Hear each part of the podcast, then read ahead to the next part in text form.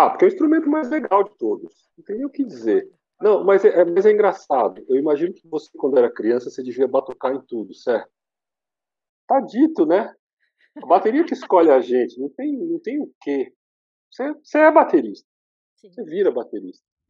Olá, eu sou a Bruna Baroni e este é o Papeando e Batucando, um podcast onde eu e os meus convidados vamos trazer muitas informações, histórias e dicas para a gente aprender, se inspirar e se motivar a seguir fazendo o que a gente tanto ama, que é tocar bateria. O Papeando e Batucando está no ar.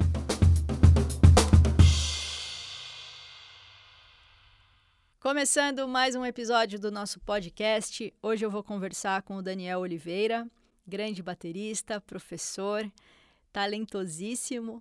Né? Eu tive a oportunidade de fazer algumas aulas com o Daniel quando eu estudava no IBVF, né, o Instituto da Vera Figueiredo. E quando ela faltava, né, geralmente era o Daniel que substituía, Uh, e eu realmente, apesar de terem sido poucas as aulas, né, eu aprendi muito com ele. É, me chamou a atenção a didática dele. Também depois eu tive a oportunidade de fazer alguns cursos, assistir algumas masterclasses, né, que ele ministrou por lá. E, e sempre me, me chamou a atenção nisso, né, como ele toca muito bem e como ele ensina muito bem e com certeza ele vai ensinar bastante coisa aqui pra gente no nosso episódio de hoje. É, e falando um pouco do Daniel, ele é baterista profissional e professor de bateria há mais de 30 anos. Já tocou com grandes artistas como Ivan Lins, Jorge Versilo, Guy King, Phil DeGreg, Celso Pixinga, Orquestra Heartbreakers, Bocato, Nelson Faria e vários outros por todo o mundo. Ele também estudou como bolsista na Berklee College of Music, lecionou em grandes escolas como o IBVF, que é o Instituto de Bateria Vera Figueiredo, aonde a gente se conheceu. Hoje ele tem o seu próprio instituto, o AIDU, que é o Instituto Daniel Oliveira, que fica em Brasília. Já ministrou workshops e masterclasses pelo Brasil e pelo mundo. E também já publicou cinco métodos para bateria, que a gente vai falar bastante sobre eles aqui na nossa conversa. Então, para começar a nossa conversa, eu queria chamar aqui o querido Daniel Oliveira. Bom, Daniel, primeiramente, bem-vindo. Queria te agradecer Obrigado. por estar aqui com a gente. Obrigado você. Valeu pelo convite, é sempre uma honra e, enfim, como eu posso ajudar? Bom, é, eu queria começar com uma pergunta que eu gosto de fazer para os convidados, que é por que, que você escolheu a bateria? De onde que veio essa vontade? Ah, porque é o instrumento mais legal de todos. Não tem nem o que dizer. Não, mas é, é, mas é engraçado. Eu imagino que você, quando era criança, você devia batucar em tudo, certo? Natural. Tá dito, né? A bateria que escolhe a gente. Não tem, não tem o quê. Você, você é baterista. Sim. Você vira baterista. Aí eu só. Desculpa, Alguém vai. que você via, ouvia, que chamou mais atenção, ou foi isso? Você batucava em tudo e seguiu em frente? Então, tem duas coisas. A primeira é que meu pai era o cara que vinha para casa depois do trabalho e ouvia jazz. Então eu tenho lembranças de ouvindo Benny Goodman, Big Band, inclusive, desde que eu tinha, sei lá, dois, três anos de idade. E aquela coisa do jazz sempre teve sempre na minha cabeça desde sempre. Acho que talvez tenha sido as minhas lembranças da minha mais tenra infância são tem um fundo musical jazzístico, essa coisa. E mais velho, com 14, com 14, meu irmão mais velho ganhou de presente de um grande amigo aquele A Show of Hands do Rush, ganhou de Natal de um amigão dele. Aí, quando eu vi aquele solo do Neil Peart, eu falei, bom, tá bom, agora a coisa vai ficar séria, eu vou começar a estudar esse negócio. E aí eu fui fazer aula. Isso em 1990. E aí começou. Aí o negócio começou a andar desde então. E comigo as coisas aconteceram meio rápido. Assim. Em 91, já na segunda metade do ano, eu já estava dando aula de batera, começando a ganhar minha graninha, tive meu primeiro emprego. Aí foi, aí foi massa, a coisa foi tudo certo. Isso foi onde?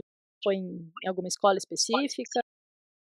Foi aqui em Brasília. Eh, eu comecei a estudar na arte médica, uma que mora no Rio, chamado Mac William, que é da pesada. e daí eu comecei a dar aula na Schubert, que era uma escola aqui em Brasília, que eu conheci um batera que dava aula lá, o Júnior.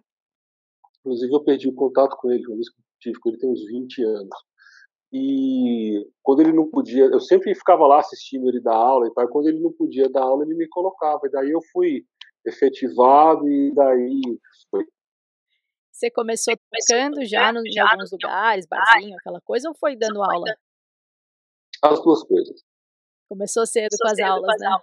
Comecei cedo com as aulas. Eu até esperava dar aula mais tarde, mas foi um negócio que pintou e pintou logo. Mas aí fazia uma gigzinha aqui, eu tocava no festival de escola, aí fazia um barzinho, fazia alguma coisa muito de leve.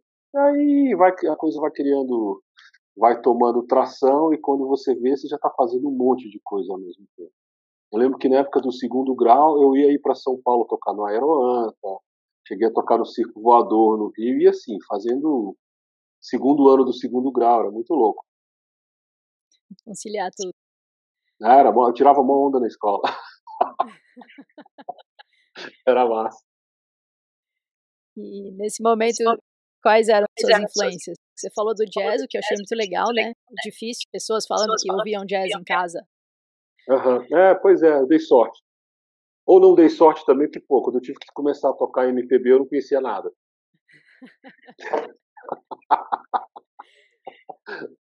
Tem o outro lado. Mas influência nessa época, eu ouvia muito o Neil Peart, claro.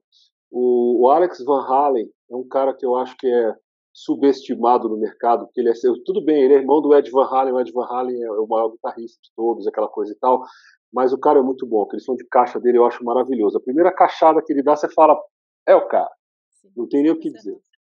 Ah, quem mais? O Bonham também, o Cobham, desde sempre, e os caras de jazz.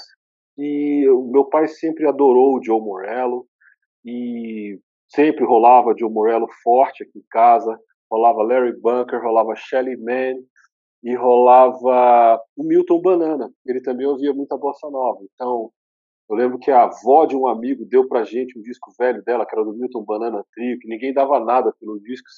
E hoje em dia você ouve, você fala, nossa, aquilo era demais. Era outro que eu ouvi desde sempre. Legal, só referência, só referência boa, hein? Graças a Deus, depois é. podia ter sido bem pior.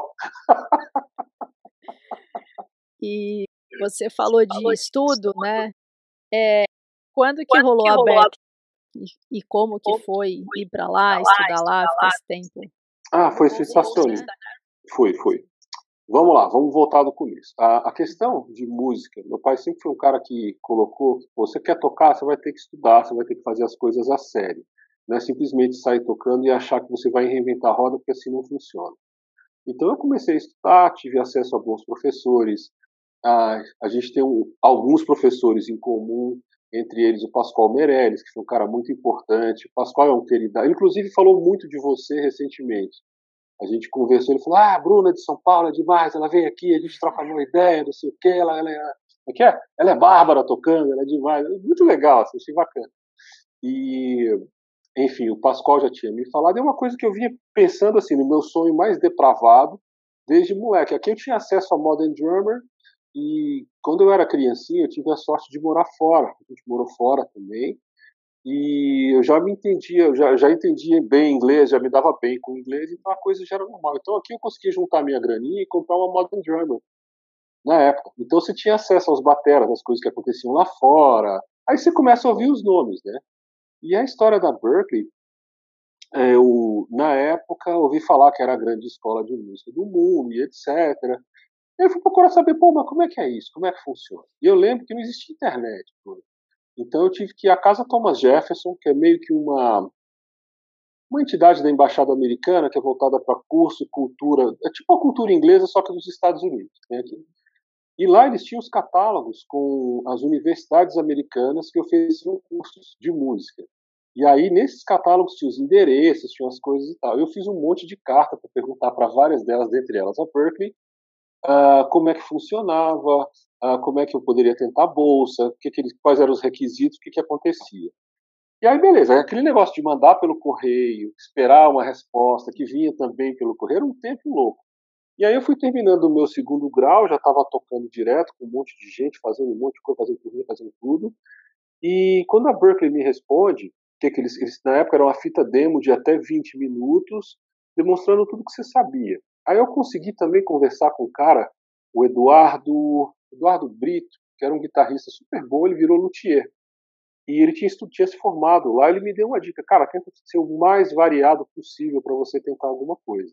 E jamais tente mostrar para eles o que eles já conhecem, ou seja, não inventa de tocar bossa nova, jamais inventa de tocar jazz, etc. Então eu vou fazer uma pesquisa.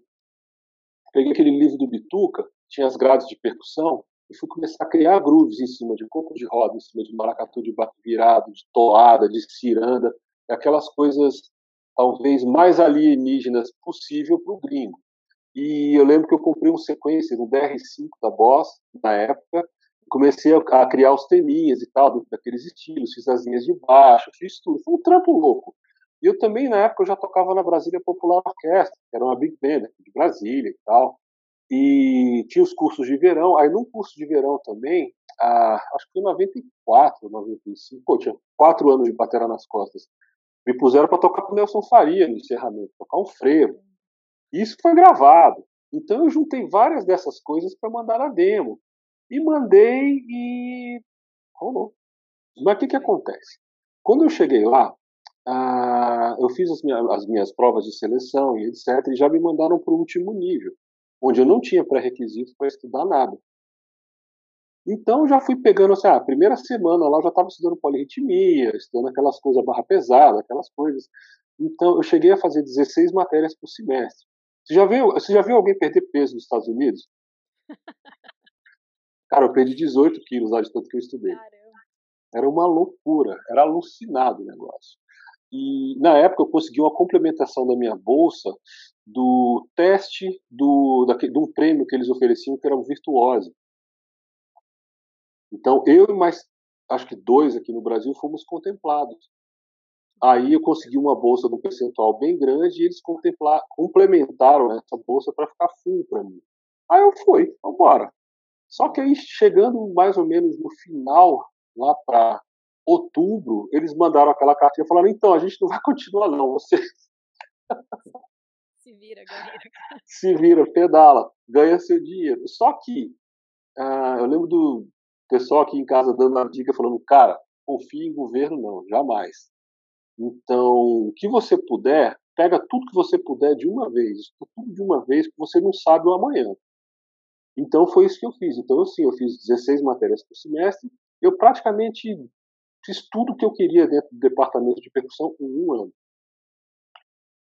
Então, chegou no final do, mais ou menos no final desse um ano, pô, já estava tocando na Big Band, na verdade, numa das três Big Bands de lá, já estava fazendo umas gigs, já estava fazendo um monte de coisa. Foi até lá, inclusive, que eu conheci o Giba, que foi teu professor. Eu conheci o Giba na fila do application lá. A gente ficou amigo de, a gente ficou amigo de cara. Legal. O Giba foi meu colega lá também. E, e, enfim, aí no final do ano eu tive que voltar. Chateado, mas assim, pelo menos eu fiz tudo o que eu podia fazer. E eu acho que até foi uma coisa boa, porque se eu fosse continuar estudando lá, eu praticamente ia ficar fazendo show e estudando muito a parte de teoria, talvez de arranjo, que eu achei muito interessante poder estudar também, de composição, mas o meu foco era tocar bateria. Então eu acho que as coisas se desenrolaram até por um lado melhor dessa forma. E foi uma experiência incrível. E o, o grande diferencial de lá, imagino que você ia fazer essa pergunta para estudar aqui, foi o acesso. Por quê? Ah, não existia internet. Na verdade, meu primeiro e-mail foi de lá, que era berkeley.edu, e você não tinha internet, você não tinha acesso aos vídeos, era aquele VHS copiado do VHS, era uma fortuna para você ter um VHS original.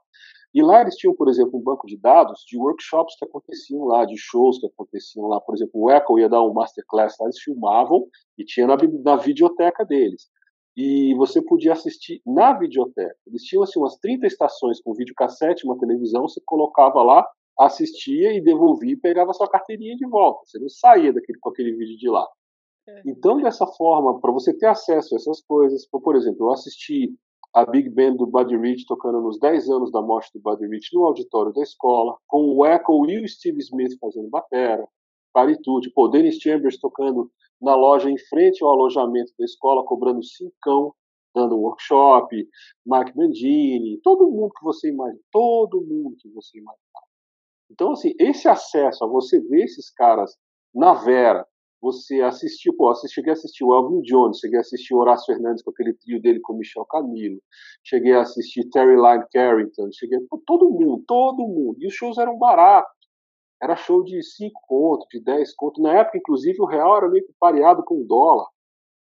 Então pagava, sei lá, 5 reais para assistir o Dennis Chambers. Cara, que loucura. Era nessa pegada. Então foi sensacional. É, eu fiquei uma, semana, uma lá, eu já fiquei alucinada, assim, que era Não, é. muita opção. É, é muita coisa. Parece que você vai dar tilt, assim, de ah! assim E ainda você pode você estudar pode 24 horas lá, né? Porque tem as, as salas de prática que é 24 horas. Sim, e eu morava, na época eles estavam ah, comprando um prédio em frente, o 150 Messab, que é onde eu morava, e nesse prédio eu acho que tinham 30 practice rooms com batera, com tudo, e como eu morava no dormitório, no, no fundo assim do meu, aquele prédio que era um pentágono, aí tinha um canto, uma lateral que era só practice room. Eles tinham acho que cinco ou seis practice rooms de batera e mais practice rooms de outros instrumentos. Mas assim, você tinha que pegar a sua batera, pôr no carrinho, levar, montar, uh, estudar o quanto você quiser, depois desmontar e levar para o seu quarto. Mas esse acesso também era demais. Eu quero tocar bateria duas horas da manhã. Beleza, vem. Só isso. É, vamos. Sensacional. Não, vou demais. E depois, depois quando você voltou, você. O que, que aconteceu? Pretendia ficar lá ou não? O que... que, que acontece? Ah, com o fato deles terem cortado, eu não teria renovação do meu visto de estudante. Hum. Não tendo renovação de visto de estudante, você fica clandestino. Ficar clandestino lá nunca foi uma opção para mim uma coisa que eu nunca quis e, enfim, é totalmente fora do que eu penso, do que você deve fazer. Cheguei a fazer um audition para aquela Either Orchestra, do Russ alguma coisa. Inclusive tem um disco dele naquele guia da Penguin dos, dos discos de jazz que você tem que ouvir antes de morrer. É bem interessante. Passei no audition e vieram me perguntar: pô, vem cá, se você vier tocar com a gente, você tem que largar a Berkeley na semana que vem. Era setembro ainda, outubro. E você tem que vir pra, com a gente, a gente vai fazer uma turnê grande na Europa, vamos fazer não sei o que, né, né? Só que, poxa, eu com bolsa e tudo, não vou largar, né? Eu falei, pô, não dá, mas a partir de janeiro, se for o caso, eu consigo trancar e a gente faz a turnê. Eles falaram, não, a gente vai ter que chamar o segundo da lista, então, e aí qualquer coisa, se der com um pau, qualquer coisa, deixa o seu contato daqui, o seu contato do Brasil, os seus contatos, que a gente, isso vai ser nossa nossa primeira opção. Só que depois me cortaram o negócio. Eu falei, putz, devia ter aceitado. Você conseguia, né? Ah, dá. Vai, bola de cristal é uma coisa que eu não tinha. Certo. Mas enfim, aí eu voltei para Brasília, voltei a dar aula e voltei a tocar. E aí eu comecei a tocar direto num monte de coisa. Antes de ir para Berkeley, inclusive, quando eu ganhei a minha bolsa, era para eu ir em agosto. Eu acho que foi inclusive quando o Giba começou. Só que eu estava tava em turnê com o sertanejo, né? Porque sertanejo pagava muito dinheiro. E eu liguei lá, falei: vem cá, qual a possibilidade de eu adiar essa bolsa minha para janeiro? Olha, olha a loucura do menino, né? Eles falaram: não, você tem dois anos para vir, tá tudo certo. Você quer mudar para janeiro? Quero. Então você tem que estar tá aqui, você tem que vir pra, você tem que estar tá aqui dia 14 de janeiro. Eu falei: não, beleza, tudo certo. Falei: poxa, eu fazer essa turnê, deixa eu embolsar essa grana. Né? Aí fui, tranquilo e calmo. E quando eu voltei, eu fui tocar, uh, toquei até sertanejo também depois que voltei, foi muito legal. Inclusive, vale a pena dizer que a minha experiência com sertanejo foi uma coisa onde eu aprendi muito a, a, tocar um monte de coisa diferente que eu não ouvia, que eu não conhecia, a conhecer outros tipos de público, a viajar pra caramba, a pegar essa vida de estrada mesmo, de fazer 30, 31, 32 shows por mês, em tudo quanto é lugar desse Brasilzão que você imaginar, e foi uma época de um grande aprendizado. Sou muito grato ao sertanejo nessa época. Eu sei que muita gente torce o nariz, ah, porque é ruim, porque é palha, porque não... Cara, não. Uma experiência profissional ótima, os caras são ótimos, vários deles ainda são meus amigos até hoje. A gente troca figurinha, a gente conversa no zap, a gente ri muito, a gente lembra de muita coisa engraçada. E foi uma tremenda experiência. E aí voltei para cá, fui dar aula no, na época no Bateras Beach, comecei a tocar, comecei a fazer um monte de coisa. E 2001 rolou uma turnê grande nos Estados Unidos, rolou a uh, Europa também, rolou Ásia, quer dizer, Turquia, na verdade. A gente fez um, algumas tours muito grandes com o condomínio do sax, que era uma formação muito interessante, que eram quatro saxofones e eu. Caramba, que legal. Não, era muito legal, era muito bacana. Inclusive tem uma coisa engraçada, quando eu fui pegar essa turnê, eles me ligaram, uma turnê para os Estados Unidos, me ligaram uh, numa quarta-feira de manhã perguntando se eu tocava pandeiro. Eu falei, ah, como assim pandeiro? Eu falei, não, o negócio é o seguinte, tem uma turnê nos Estados Unidos, assim, assim, assim, vai ficar, sei lá, 45 dias fora, são tantos shows, tantos workshops, não sei o que. Eu falei, não, não, não, para, para, para, nasci pelo pandeiro, toco tudo de pandeiro. Caraca, eu nunca tinha tocado pandeiro, não. E é pesado, né? Falei, bicho, se vira, pedala, Robinho. E falou, ah, tem uma parte do show, um pedacinho que é de pandeiro e o resto é de batera com saxofone. Eu falei, vixe, tô lá.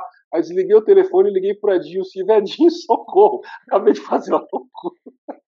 Ele falou, caraca, bicho, você é louco, passa na loja tal, compra o pandeiro tal, vem pra cá agora. Aí fui pra lá, conversar o pandeirão, chorinho devagarinho.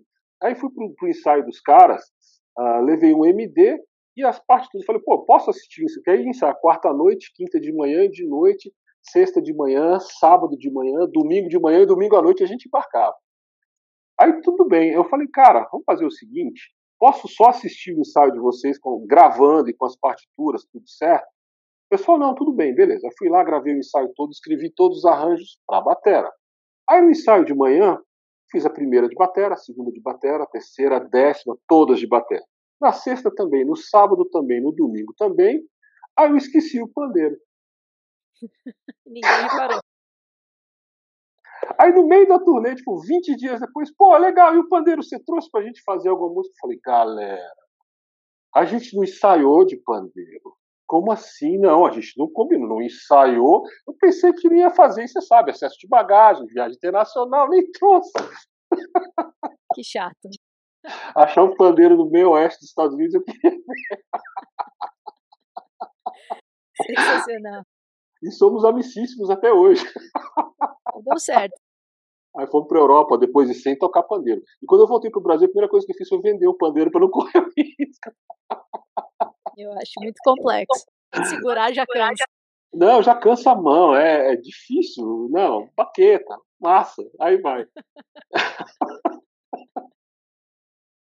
E, bom, eu te conheci, aqui, em São, aqui Paulo, São Paulo, lá no, uhum. no, Instituto da Vera. Em que momento uhum. você veio para cá? Então, uh, eu conheci a Vera em 2000. Eu tinha já voltado da Berkeley e tal, aí fomos, eu fui ser aluno dela no curso de verão. E aí, o que, que acontece? Fui fazer o teste para Big Band do curso de verão da escola de música. Aí o maestro já falou: não, não, não, não, não nem adianta teste de bateria. A professora já escolheu o baterista que ela quer na Big Bang. Falei, pô, que merda, né? Tá bom, vou lá conversar com a professora. Não, Mito, eu tinha conhecido a Vera um ano antes do work do Vigio Donati, que veio É, beleza. Aí eu cheguei na Vera, pô, professora, tudo bom? Queria ver com a senhora se, pô, eu podia fazer o teste para bateria na Big Band e tal, que o Maestro falou que você já escolheu o baterista. Como é que eu faço? Ela falou, não, já escolhi, mas é você mesmo. Aí eu contei a história para ela, ela deu risada, e no dia seguinte a gente chegou junto. Ela, maestra, é isso aqui. Daniel Oliveira fazendo inimigos, né? Como criar inimizades na profissão. Aí a gente já ficou amigo, ela me convidou para tocar uma peça dela, o Batuca, Batuca, acho que é Batuca, no Teatro Nacional, e tocamos, e foi a primeira vez que eu apareci numa revista, até o Dino fez a cobertura, o Dino do Bateras Beat. Aí tem uma foto nossa sala Vila Lobos, assim, a bateria dela e a minha, a gente tocando. Foi legal pra caramba, tremenda oportunidade. Aí a gente ficou amigo. E 2003, eu fui com uma. Eu tava tocando com uma banda de pop, que os caras estavam fazendo um monte de show, fazendo muita coisa de TV, com um contrato com a EMI, tudo certo. Aí rolou a proposta. Eu falei, ah, vambora, porque eu, na verdade, já queria montar um instituto nessa época, mas aí eu falei, ah, posso esperar um tempinho e montar com todo o dinheiro do mundo. Toca com esses caras, faz uma grana e depois vem para cá montado no dinheiro e tá tudo certo. Sim, ah, e nesse meio tempo eu, eu entrei numa faculdade de administração de empresas com foco em marketing. Não sabia disso. Ah, foi genial porque não estudei, muito legal porque uh, fez me fez ver um monte de possibilidade dentro da música, dentro de gestão de carreira e etc. Porque eu acho que você sabe, assim como eu, que só tocar não resolve. Sim. Tem um monte de gente que toca pra caramba e não consegue fazer nada. Por mil razões, mas, enfim, a parte de, de business é um negócio muito importante. Aí, enfim, um, aí fui com essa banda para São Paulo, eu lembro que o dia que eu cheguei em São Paulo foi o dia do, do Batuca, que estava tendo Jim Shaping. Eu ainda fui traduzir o Shaping, o Fabular, a galera toda, em 2003. E tive a oportunidade de passar tarde com o Shaping e tirar todas as minhas dúvidas de Moller, que eu já estava estudando há dois anos, logo com quem, né? Nossa, é engraçado, assim, como. Só pode ser Deus, cara, de dar umas oportunidades, assim, de jogar uns negócios no colo da gente e fala, cara, que loucura. E e foi demais. Aí passei 2004 com a banda, aí o negócio não andava, nem deixava de andar, ficava naquele negócio morno. Aí pedi as contas, lá no, no começo do segundo semestre de 2004. Consegui meu primeiro emprego em São Paulo, foi na Música Brasil, era uma escola no Brooklyn, que acho que ainda rola até hoje. Os caras, a escola tinha acabado de abrir, aí rolou e eu acho que em outubro a Vera foi fazer um negócio na Austrália, ela me colocou de sub dela, com os alunos dela. E aí, em janeiro, eu estava efetivado. Que legal. Ai, foi, foi demais. Foi demais. Sim, sim, inclusive eu tive algumas aulas com você, né? Sim, exatamente. A Vera faltava. exatamente. Ah, foi legal. Primeira experiência para mim. com certeza. Não, mas era Não, muito mas bom, assim. Bom. E mesmo curtinho, né, esse tempo que a gente teve, você tem uma didática muito legal, assim, né, de teve situações que você estava só passando os exercícios, mas sempre você conectava com alguma coisa que você, né, enfim, já tinha trabalhado, música, né, a gente tocava muito. Sim, sim, Você sim, gostava sim. de tocar, né, também bastante para mostrar exemplos, uhum. mais, né, o seu ponto de vista. Eu acho muito legal isso. É, porque eu acho que o grande negócio do aluno escolher um professor é o aluno querer saber a visão daquele professor, daquele, daquele dito assunto. Porque se não for por isso, compra o livro. Sim, sim. Se vira com o livro e dá tudo certo. Mas foi uma época legal ali, foi muito bacana. É, eu sempre é, achei legal ver diferentes pontos de vista, né? Mesmo assunto, mas né, você vê como que cada um trabalha, né? Você é meio que como eu, assim, você estudou com três quartos da humanidade, certo? Sim. eu sou, desse, sou desses também. Curiosidade. É, eu também. Eu sou... tipo, como é que esse cara pensa? Como é que é? E é engraçado que, de repente, e apenas dizei uma palavra e serei salvo. É engraçado. Uh, eu lembro de feito, ter feito o camp com o Steve Smith agora em 2019 e ele me falou umas coisas. Né? 18 e 19 dele ter falado algumas coisas para mim que resolveram, na verdade, de eu ter conseguido perguntar para ele algumas coisas que resolveram problemas meus que eu tinha desde que eu comecei a tocar bateria. Impressionante. O cara fala: não, vai para esse lado aqui, faz isso. Não acredito que era isso. Aquele tipo, Bingo, é, exatamente. Demais. Eu fui no. O primeiro camp que eu fui foi em 2010. Foi exatamente ah, esse que você foi, né? Aham. E foi lá que eu comecei a tocar, me encorajar para tocar o traditional. Ah, mesmo? Foi. Foi. Mas o que, você viu de diferença assim, que o traditional. Uh, tô, assim, na minha humilde opinião, eu tento tocar os dois. E não, não assim, ah, focar só em um e tal, mas o que, que você viu no traditional assim, que te encantou e enfim? É, eu tinha aula com a Vera, né? Então, ah, tá. Que... traditional também. né? Mas eu não conseguia me adaptar. Eu tinha curiosidade, mas sabe, o som não vinha, faltava alguma coisa. Uhum.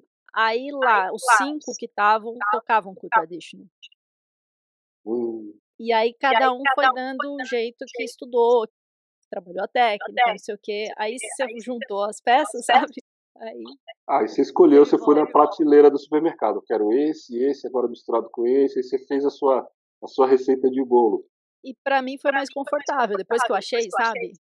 Olha. Funcionamento da mão, com a caixa, com tudo mais. Aí, sei lá, funcionou, não voltei. Eu tenho meio com a paranoia com o traditional. Eu acho que se eu tocasse só traditional, eu teria que usar a caixa torta. Eu não ia conseguir dar canja com ninguém. eu ia subir para tocar e ia mandar malzão. Eu falei, ah, deixa. É, mas dá pra. Tem gente que toca com a caixa reta. A Vera mesmo, né? Ela não Sim, é. A Vera toca com a caixa reta. Mas, enfim, é, é gosto, mas eu acho legal, né? não perder a outra, né? Porque... É, eu na verdade eu uso as duas, assim, se eu quiser ter menos volume na caixa, eu uso o Tradition, se eu quiser ter mais, eu uso o Net. Não vai. Bom, falando de escola, hum. e o seu instituto? Você falou agora há pouco que você já tinha vontade, né, de montar. Como é que uhum. aconteceu? Ah, então, um, já estava em São Paulo, estava fazendo as coisas, cheguei a tocar um monte. Na verdade, toquei até menos do que eu gostaria, mas isso é uma outra história também, depois eu te explico. Ah, mas fiz um monte de show com um monte de gente que eu sempre sonhei, realizei todos os meus sonhos. Pô, fui trabalhar com a Vera, saí na capa da revista Batera, fiz um monte de coisa. Eu falei, pô, legal, tô com um certo nome, né? Eu acho que agora já dá para dá para pensar a respeito. E aí comecei a meio que fazer um planejamento disso aí, de negócio mesmo. Passei que dois anos fazendo pesquisa de mercado. Eu estava pensando ou São Paulo, ou Brasília, ou BH. Tá? Aí Brasília falou muito mais alto por alguns fatores, como renda per capita, como a questão do acesso uh, no, no, plano piloto é muito fácil, você consegue chegar muito fácil nas escolas, o modelo de negócio, o tipo de serviço que eu ia oferecer, praticamente não ia ter concorrência aqui em Brasília, então eu decidi por Brasília. E aí fui, fui juntar dinheiro. Aí rolou aquela tour com o Thomas Lang e tal, que deu uma grana legal, que eu também fiz a tradução dele. E, pô, já estava escrevendo na Batera, depois estava escrevendo na Modern Drummer, que o Chris também me convidou. E, então fui juntando várias coisas, aí vim para cá com o intuito de montar. Aí eu vim para cá, demorou seis meses mais ou menos que eu consegui inaugurar. Que legal. Dez anos Dez já anos. tem, né? Dez anos já tem. Vamos aí, firme e forte. e você criou alguma metodologia específica ou você segue os livros? O que, que acontece? Eu trabalho aqui no Instituto com customização de ensino. Eu imagino que você trabalha assim também. Pô, seu aluno, o que, que você quer tocar? Por que, que você quer tocar assim? O que, que você gosta, o que, que você não gosta? E aí você monta meio que o programa de acordo com aquele aluno. A parte de metodologia tronco, eu uso os meus livros, o Estudos de Coordenação e Independência Motora através de ostinatos, é aquele lá, que você vai cruzar a célula rítmica até o cara ter a coordenação que ele quiser para tocar o que ele quiser, ah, ou aplicações de rudimentos em fraseologia, ou aplicações de diagramas em fraseologia para você criar virada. Ah, o que mais? e os métodos clássicos estilísticos. Ah, se ele quer voltar mais para o rock and roll, vamos dar uma olhada no Joe Franco, no Carmine Pitt, etc. Se ele quiser voltar mais para o soul music, vamos, vamos dar uma olhada no Zorro, no Stanton Moore. A parte de jazz, obviamente, Jim Shaping, John Riley e algumas outras coisas.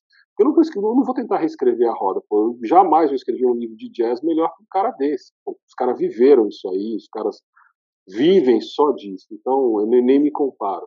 Por exemplo, música brasileira. Tem muita coisa que eu uso do, dos livros do Cris, Cristiano Rocha, do Alfredo Maranha, que é um que você, se você não tem ainda, pô, vale a pena ter. E do seu também.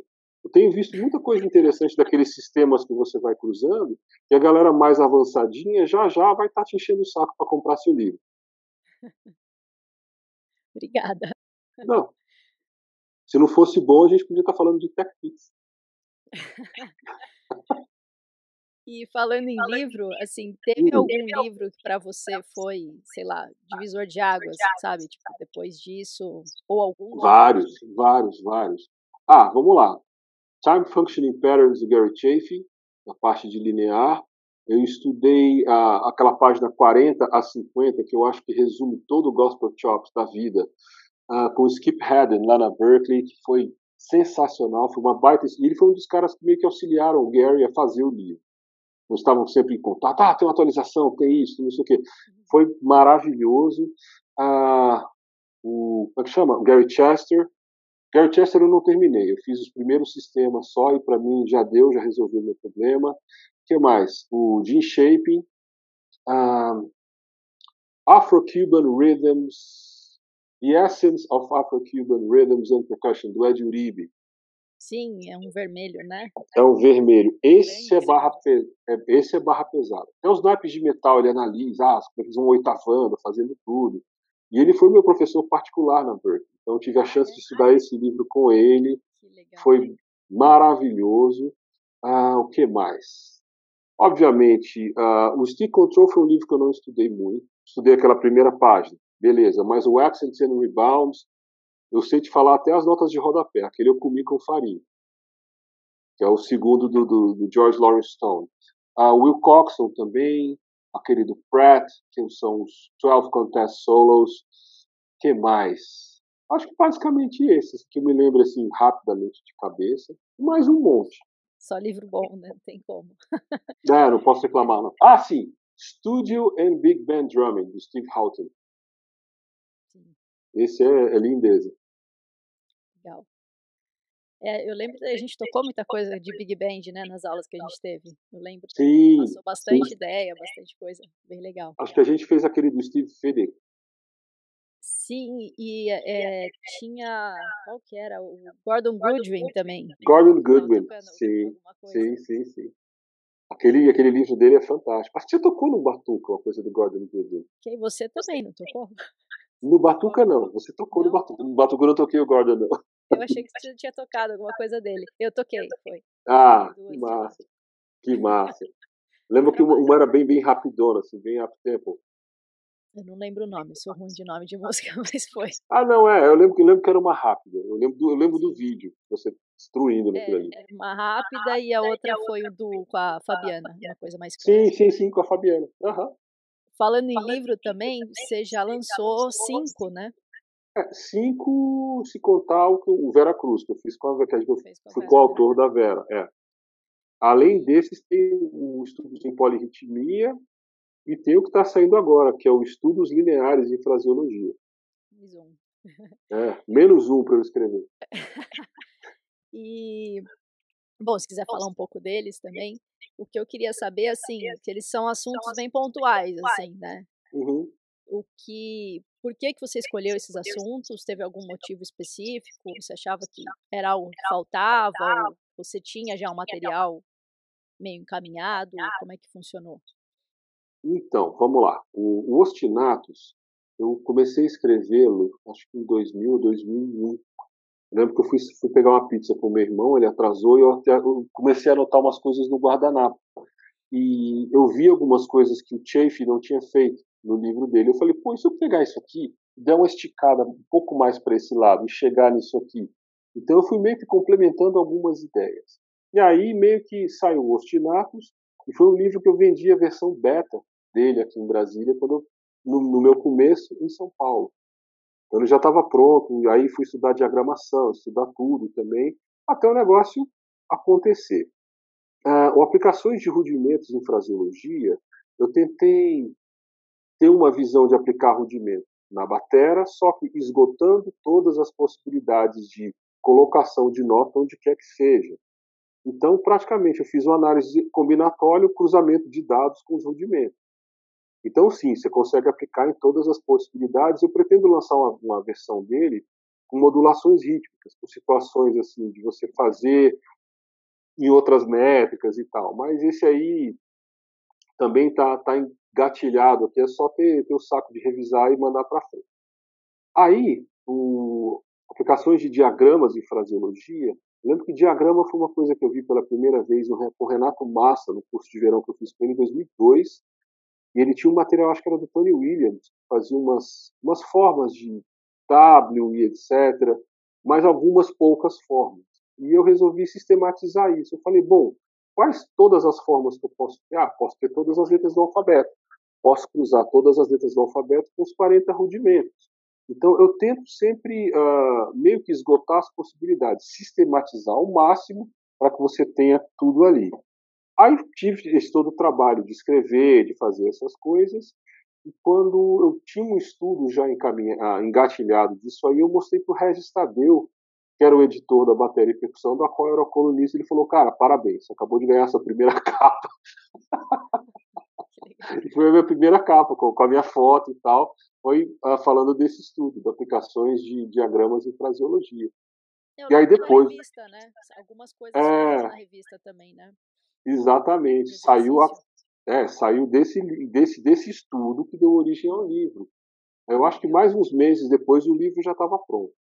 E os estudos em polirritmia também, eu tentei dar uma esticada no que o, o fala no Rhythmic and Meter Patterns, que ele faz a análise contra dois e contra três, eu acho. Eu resolvi fazer as análises de, de, de, de encaixes polirrítmicos. Primeiro, eu trabalho por encaixe, não por acentuação. Eu resolvi fazer toda toda a análise de encaixes contra 2, contra 3 e contra 4, a questão de colocar todas as possibilidades de figuras quebradas e criar uma coisa chamada design ritmo. Dentro de figuras quebradas, você criar aquelas figuras, aquelas ah, 13 variações de semicolcheias. E a partir dessas 13 variações de semicolcheias, você tocá-las no chimbal como se fosse um ostinato, um groove. Que, é que você cria? Você cria grooves e andamentos paralelos, que vão se distanciando e encontrando, aquela história da senoide. Uhum. Então, assim, o metrônomo não, não, fica muito seu amigo, mas é interessante. Pelo menos aplica, né, de algum jeito, né? É, é, na verdade, acho que você estudando aquele, aquele, aquele livro, você vira um gato, né? Você sempre vai cair em pé. o mundo pode acabar, você vai, vai achar um, não tem jeito. E aí, por está último. Na, na lista, está na lista do, dos Opa. que eu quero fazer. Pô, me passa seu endereço que você vai receber a bomba. Ou melhor, deixa, deixa o próximo ficar pronto que eu já te mando os dois logo. Double Trouble. E aí, o estudos lineares em fraseologia, o que, que aconteceu? Eu, muita gente nessa onda do gospel chops e tal, e falando, e fantasiando em cima, quando são só aquelas células, e está tudo certo. Então, o que, que eu fiz? Eu resolvi desenvolver aquelas células dentro de, um, de uma sistematização também, de uma forma compreensível. Como assim? Você pega as células, você vai trabalhá-las dentro de compassos de 4x4, 3x4, 5x4, 7x4, que cabe dentro do compasso, cada célula, e depois os combos de células misturadas, e com as orquestrações dentro de uma sistematização. Ah, você vai tirar a mão direita da caixa, ah, você vai tirar a esquerda, ah, você vai trabalhar as mãos com, com o rudimento X, o rudimento Y, o rudimento Z. Então eu meio que estabeleci uma lista, um cronograma de, de sistematização para você fazer isso aí e apliquei. Então eu acho que o mais difícil nisso aí foi. Ah, sim, e depois disso eu fiz o trabalho também todo uh, com as figuras em cestina, tudo, e depois tudo em fusa pessoal quer velocidade, agora toma. Só que aí eu criei um problema. É, só que eu criei um problema horroroso para mim. Porque só de faixa de áudio que eu vou ter que gravar são 345. Eu já estou na 280. O que, que você acha que eu fiz esse carnaval? Trancadinho lá no instituto, ó. Estudando. É. É, o Gospel Show, o índio. Vai ter que sair. Mas eu espero, assim, que chegarem algumas coisas, algumas parcerias que eu fechei aí, já ir para o estúdio, já gravar e já colocar umas câmeras também, quem sabe se alguma coisa em vídeo, vamos ver. Que legal. E a ideia foi essa, meio que dar sequência a algumas ideias que já existiam. Eu não inventei a roda, mas eu posso ter ajudado a criar o pneu de perfil baixo, alguma coisa assim. E tem previsão quando vai sair esse? A Bruna, acho que mais um mês, dois no máximo porque eu estou esperando algumas coisas. Pô, o Cris está fazendo prefácio para mim. Um, e assim que chegar essas coisas, eu vou para o estúdio gravar os áudios. E gravando os áudios é só correr atrás de gráfica para já mandar rodar uma, uma tiragem e mandar para as lojas e vender na internet, etc. O Cris está requisitado nos, prefa nos prefácios. Ele é um prefacista juramentado. Ele, ele fez o volume 2 agora, do meu. Ah, Acabou que massa! Ele é todo preocupado. Eu vou mandar para correção e tal. Pois ele é, super atencioso, ele é um queridão. Adoro o Cris. Tá na revisão lá, o meu. É. Ah, também, tá, tá com a mina que foi revisar para ele, né? É, Somos colegas, Bruna. Sensacional. Boa demais. E esses livros, aonde que a gente pode encontrar? Então, geralmente você, na, na Freenode, direto comigo, na Freenode também, embora na Freenode eles estejam todos zerados. Eu estou esperando esse novo ficar pronto para já mandar uma remessa lá na Freenode. Acho que ao invés de mandar uma remessa do jeito que o frete está caro, acho melhor pegar uma passagem e comprar uma bagagem essa, encher de livro, 23 quilos de livro, ainda mais, é mais jogo. Ainda tomo um café lá com ele. Tá Faz entrega e chama. É mais barato. E pode comprar comigo também, os outros eu tenho. Tá, material pra caramba aí, né? Pra estudar. É um bocado, mas me aguarde, vem mais coisa aí. E, bom, a gente está falando tanto de livro, né? E acredito que todos eles estão no formato físico, né? Uhum. E como que você vê essa, essa coisa do ensino hoje, né? Que já tinha uma tendência, né, de ir né? para o lado online. Uhum. Com a pandemia isso ficou muito mais acelerado, né? Todo mundo foi obrigado a ir para esse lado. E como que você vê isso? Né, essa facilidade de acesso à informação, o que, que você vê de positivo, o que, que você vê de negativo com essa loucura toda que está tá acontecendo? Então, eu vejo óticas diferentes. A primeira delas é que hoje em dia você tem tudo, você tem vídeo de tudo e todo mundo, todo mundo tem um celular que filma, você tem acesso a tudo. E o problema é que eu não sei até que ponto as pessoas tendo tempo de digerir essas informações e de absorver isso, transformar isso em alguma coisa boa.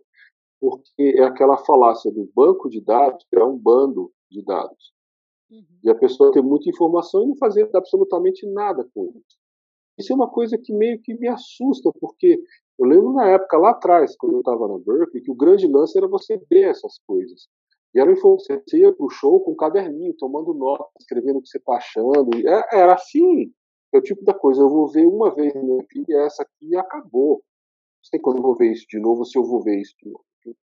E, e estudar aquelas coisas a fundo, até incorporar. E hoje em dia o pessoal, grande parte do pessoal, realmente não faz nada.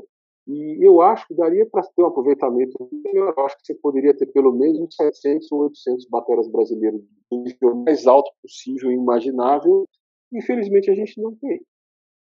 E tem os caras também que querem a, a, a via do decoreba, de simplesmente alguém tocando, imitar nota por nota e fazer igual. Só que uh, a grande questão é entender o conceito. Eu lembro que nas videoaulas, o fato de, de ter um inglês bom era poder entender o conceito, de ver a videoaula do Peter Erskine, saber o que ele estava falando. E não simplesmente imitar o leak que ele fazia, porque isso é adestramento, você faz com o cachorro, dá patinha, as coisas. Para entender o conceito, o negócio é muito diferente. Agora, por outro lado, a gente pode ter esse acesso que a gente está tendo aqui hoje. Eu posso pô, ter acesso a você, falar contigo, a conversar com você, essa coisa toda. Isso é maravilhoso. Com qualquer baterista de qualquer lugar do mundo.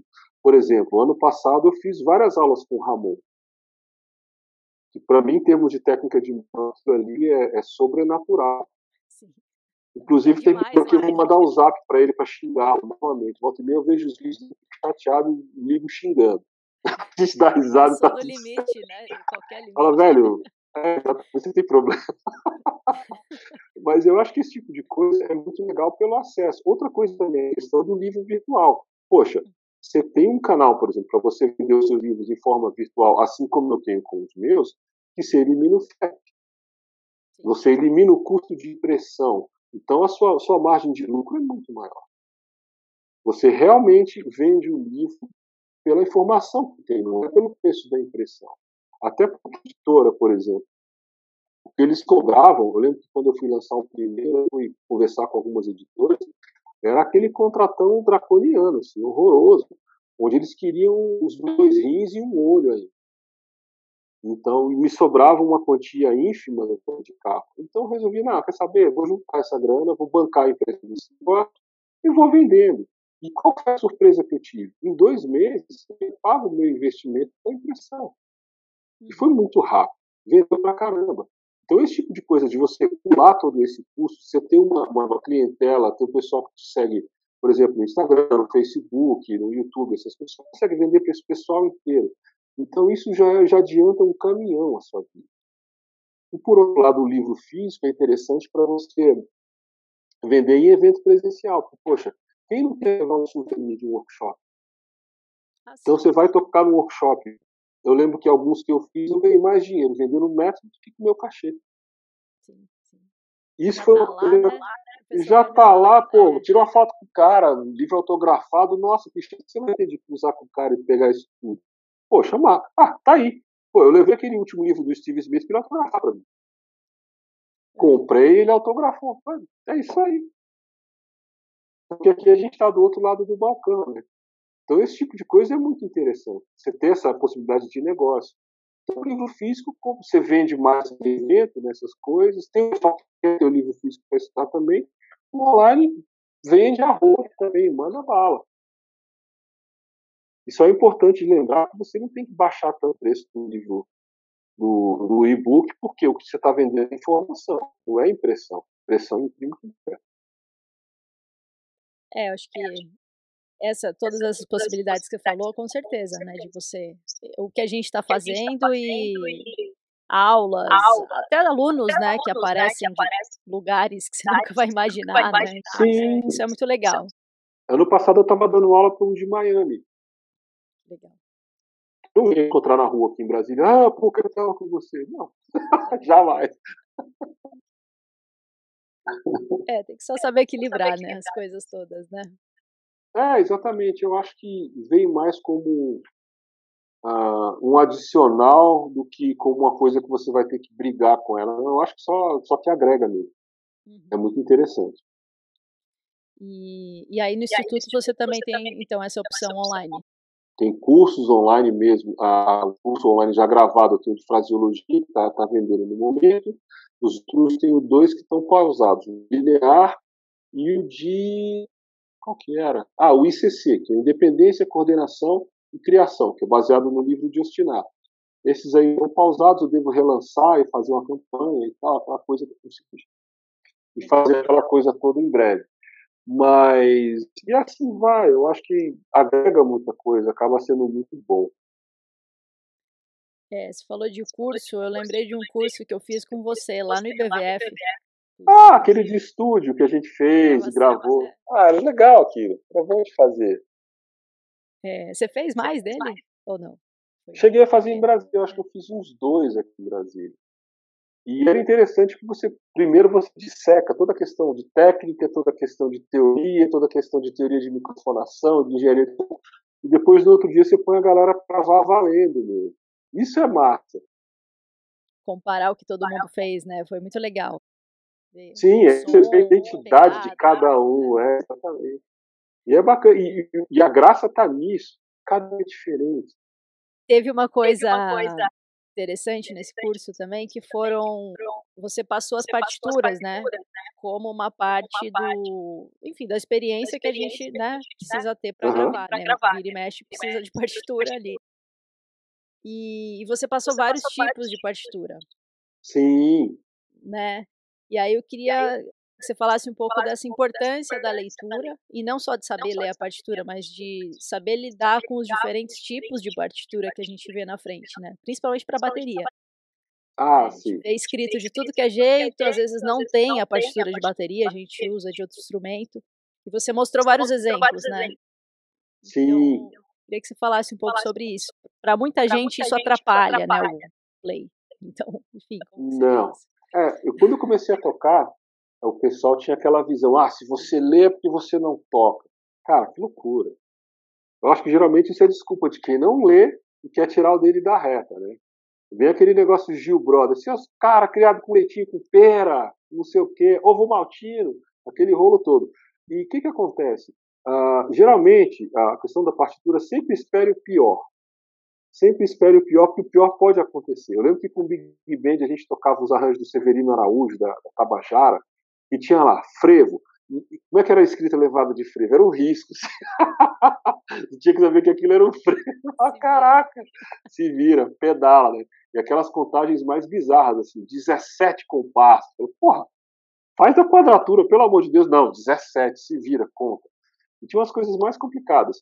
E a questão da leitura, que ela pode te colocar em lugares fantásticos. Eu lembro em São Paulo, a primeira gig que eu fiz com a Heartbreakers aí, foi o pessoal me ligando numa sexta-feira, quatro e meia da tarde. Eu falei, meu Deus, que demais, que honra. Pô, sonho tocar com vocês. O Ramon não ia poder.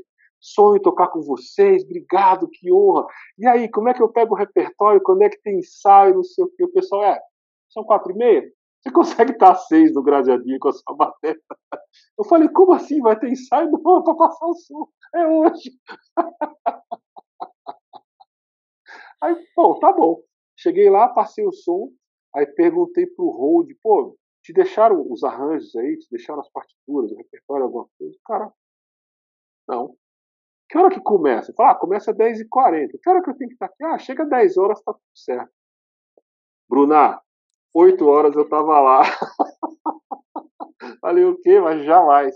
Aí cheguei lá, 8, aí tipo às 8 e meia, 9 horas, me chega o produtor e me entrega uma pastona. Assim, Toma. Ah, você que é o Daniel, prazer. Toma. É, tinha, graças a Deus. Estão aqui os arranjos. Eu falei, legal, mas o que, que vai rolar daqui? Tá na ordem. Ele falou, ah, na hora que o tecladista chegar, vocês conversam. Aí fui abrir partitura, as partituras, tinha partitura de primeiro trompete, de vibrafone, de tudo menos de bateria. Aí nós de primeiro trompete tinha lá, mambo. Aí os trompetes, os ataques, as contagens, tudo certo. E nisso, quando chegou o tecladista, ah, você que é o Daniel que vai fazer com a gente hoje? Pô, prazer e tal, show. Aí eu falei, pô, mas o que, que vai rolar daqui? Tá na. Ele, não, peraí, deixa eu ver. Essa aqui vai, não, essa aqui não. Ah, essa aqui tá na hora. Beleza, vamos. Eu falei, vamos pra onde? Pro palco, velho. E vamos pro. É, foi assim, tipo, se vira. Aí coloquei as partituras, obviamente levei o item mais importante para um baterista que vai ler, tem que ter na sua vida, que é o pregador de roupa. Um pregador de cada lado, mesmo que não tenha, você esteja no vácuo, vai ventar e vai cair. Preguei a pastinha, entreguei um calbel e uma baqueta para o tecladista e falei, velho, conta aí, que eu nunca toquei isso aqui, não é aqui. E contava, entrava, fazia os ataques, fazia tudo certo. E a, o, a, segunda parte do show era de sambão, e aí, graças a Deus, tinha as partes de batera, massa. E quando terminou o show, pô, legal, rolou bacana e tal. E aí eu fiz mais um monte de show com eles depois disso aí. Devem ter gostado, deve ter dado certo. Deu certo. É. Você escolheu, qual instrumento no que não tinha para batera? Não, não tinha que escolher, o que tinha lá na pasta. Ah, era, era, tá era sortida, era tipo tutti frutti o negócio. Tipo... Sobrou. era o que tava lá, tinha de baixo, de trompete. Só pra saber se tinha priorizado algum para te ajudar. Não, era o que tinha. Música tá, ah, essa aqui é de trompete. Fala, ah, essa de vibração um pouco massa. aí assim, aí vieram me falar, pô, tava demais, o primeiro show, pô, tava demais você, você tava com a melhor vista da casa, um lugar lindo e tal, não sei o quê. Falei, como assim a melhor vista da casa? Eu não vi nada. Ah, mas como assim você não viu? Bruna, eu lembro da partitura. Sim. E do cara contando com o Calbel do outro lado. De mais nada. Ai, meu Deus. Fiquei emocionado aqui. Caiu o negócio. Não colocou o prendedor de roupa. É, exatamente. Boa. Tadá! um a zero. Aí, aí, enfim, eu não tenho recordação de nada desse show que não sejam as partituras e o, e o som rolando. Acabou. Então, esse tipo de coisa é que te coloca nos lugares. A capacidade de você ler, por exemplo, aquela turnê que eu fiz para os States, eu fiz porque eu consegui ouvir os caras escrever tudo e chegar tocando, fazendo tudo junto. Uh, e vários outros trabalhos. Assim, o fato de você ter uma leitura boa à primeira vista. Tá aí. Ano passado, eu toquei com uma orquestra. Eles têm uma big band com a Assembleia de Deus aqui em Brasília. Foi a primeira vez que eu toquei em igreja na minha vida. Foi uma experiência ótima. Parece que o Batera deu um problema, me ligaram no sábado à noite para tocar no culto deles de domingo. E assim, uma tremenda de uma Big Band, só músico da pesada, som de primeira, tudo fera, lendo à primeira vista. Se eu não lesse, jamais rolaria. Sim, sim. Acho eu acho né? Ah, eu acho fundamental. Eu acho fundamental também que o músico tenha a humildade de pelo menos aprender tudo que ele puder saber do ofício dele. Você tem que ler, não tem jeito. Quer dizer, se você for o Dennis Chambers ou o Buddy Reed, que consegue ouvir uma vez e decorar e não errar um kick, beleza, eu não sou. É, tem, eles são as exceções, né? Então é muito difícil Exatamente. achar, né? É, eu nunca vi, só vi esses dois mesmo. Mas calçando a sandalinha da humildade, pra mim não dá. Certo. E você falou aí desses perrengues aí, né? De pegar as coisas super em cima. Você já tocou com um monte, de gente, monte de gente, né? Já contou já alguns aqui. Teve algum Teve que foi, algum mais, foi mais desafiador, desafiador? Ou foi esse mesmo que você já contou? Ah, eu acho que. Aí, eu acho que talvez esse tenha sido bem complicado assim pela fogueira Mas, por outro lado, eu acho que o nível de responsabilidade é o mesmo, o nível de comprometimento é o mesmo. Eu vou estar lá para dar 100% de mim, ou eu não vou estar lá. Então, eu encaro todos da mesma maneira. Tem uns que eu gosto mais, outros que eu gosto menos, mas a, eu acho que a ideia é chegar lá e 100% no mínimo. Legal. E a gente falou a gente também falou bastante. De, de estudo. Hoje você Hoje tem você uma tem rotina de estudo? Rotina é uma palavra bem pesada. Eu estudo quando eu tenho tempo. quando eu tenho, ah, por exemplo, faltou um aluno, eu tenho uma brecha, não tenho que resolver nada administrativo, senta na matéria e vai resolver o que você precisa resolver. Mas, por exemplo, posso te dizer, dos últimos 10 anos para cá, que eu montei o instituto, eu melhorei muito assim em vários aspectos tocando. E muita coisa que eu não conseguia tocar há 5 ou mesmo há 10 anos atrás, hoje em dia já são coisas que estão no meu cotidiano. Consegui incorporar muita coisa ao meu play.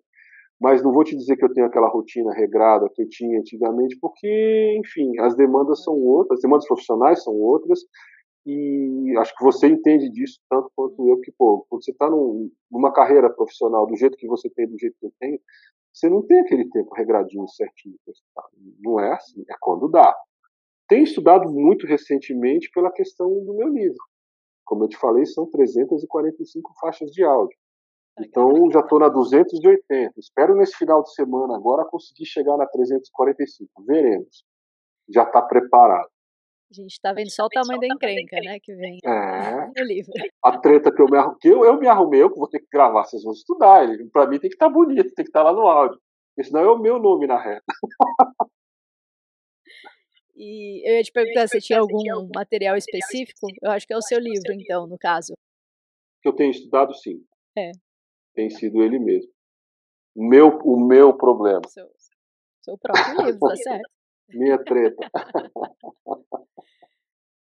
A gente falou do negócio do, de muita quantidade de informação, né? Que às vezes as pessoas ficam perdidas, não absorvem demais. É, e a, também esse lance da, da rotina de estudo. Tem alguma, dica que você dá para essas pessoas que estão perdidas aí na hora de organizar os estudos, não sabem por onde começar, tudo mais? Três palavras. Toque a música. Só isso. Só isso. Toca a música. Posso te dizer, ter visto o Steve Smith de perto, assim, dentro da sala de aula, ter, ter ficado trocando quarto de solo com ele, etc., me mostrou que ele toca muito mais simples do que eu pensava na minha vida. Eu falei, pô, mas é só isso, a questão de, de nível de, de, coordenação, de, de coisa, e está soando tão bem. Então eu penso que de repente as ideias mais simples sejam sensacionais, e dá para fazer muita coisa com muita coisa simples. E a questão de você focar em tocar a música é o grande lance. Um exemplo recente, você vê aquele pessoal tocando Everybody Wants to Rule the World, Tears for Fears, desgraçando a música, tocando um monte de nota, quebrando tudo. Pô, não dá para ver tudo, tudo, tudo, só isso. Toca o shuffle, vai lá, seja feliz, que é lindo. E posso te falar outra coisa também. Toque de forma a facilitar a vida de, de, de quem toca contigo. Porque essas pessoas, se eles acham fácil tocar contigo, eles te chamam mais para tocar. Se eles te chamam mais para tocar, sua carreira vai à frente. Que é uma coisa simples, Four on the floor, feather in the bass drum. Você vai tocar jazz, mesmo de vassoura. Faz aquele bumbo nos quatro tempos. Você começa a fazer aquilo de vassoura, você só vê o baixista dando aquele sorrisinho. Você falou, massa, esse cara que vai me colocar em todas. Dito e feito. E é assim que acontece. E você não vai ver isso nos livros. Exatamente. Né? É. Dica de convivência. Resolve lindamente. Sim, tocar pra música, né? Isso aí. É, toca música, só isso. Não adianta você raspar, raspar trufas negras da, da, da Alsácia em cima de uma bacia de pipoca. É pipoca, põe sal, acabou. Só isso. Tá bom, né? bom, antes da, da, gente fechar, eu queria saber onde que as pessoas podem te encontrar aí para saber mais do seu trabalho, aulas, livros. Ah, então, uh, meu Instagram tem sido talvez a forma mais fácil de acesso, que é IDO underline Instituto. IDO, meu instituto, I do, ou Instituto Daniel Oliveira. Sim, eu dei sorte no nome. Ah, e lá tem um link, inclusive, para WhatsApp, e só, só clicar também, que tem o botão do WhatsApp, já fala direto comigo também. E ali a gente desenrola tudo. Nesse WhatsApp também já tem todos os livros à venda, tem os cursos à venda, tem tudo. Legal. Bom, já pode centralizar por ali. Ah, obrigado você, Bruno. Que legal. A participação. Nada, Bruno. Obrigado você. Um abraço, até a próxima.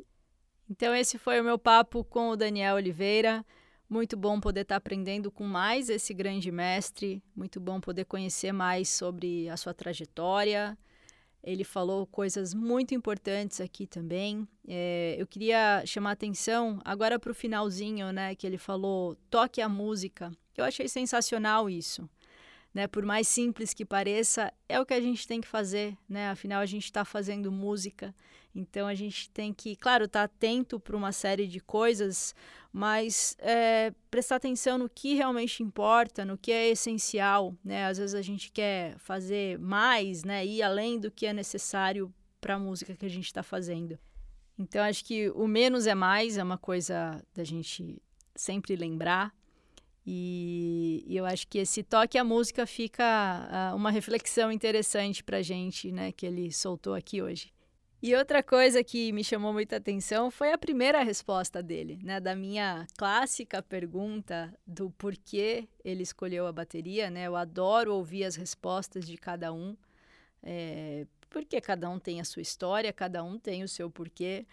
Mas ele falou porque a bateria é o instrumento mais legal de todos, e eu acho que essa que é a maior verdade de todas, né? Claro, como eu falei, cada um tem o seu porquê, mas eu acho que a gente está aqui porque a gente acha a bateria é o instrumento mais legal de todos. E eu achei muito legal essa sinceridade dele.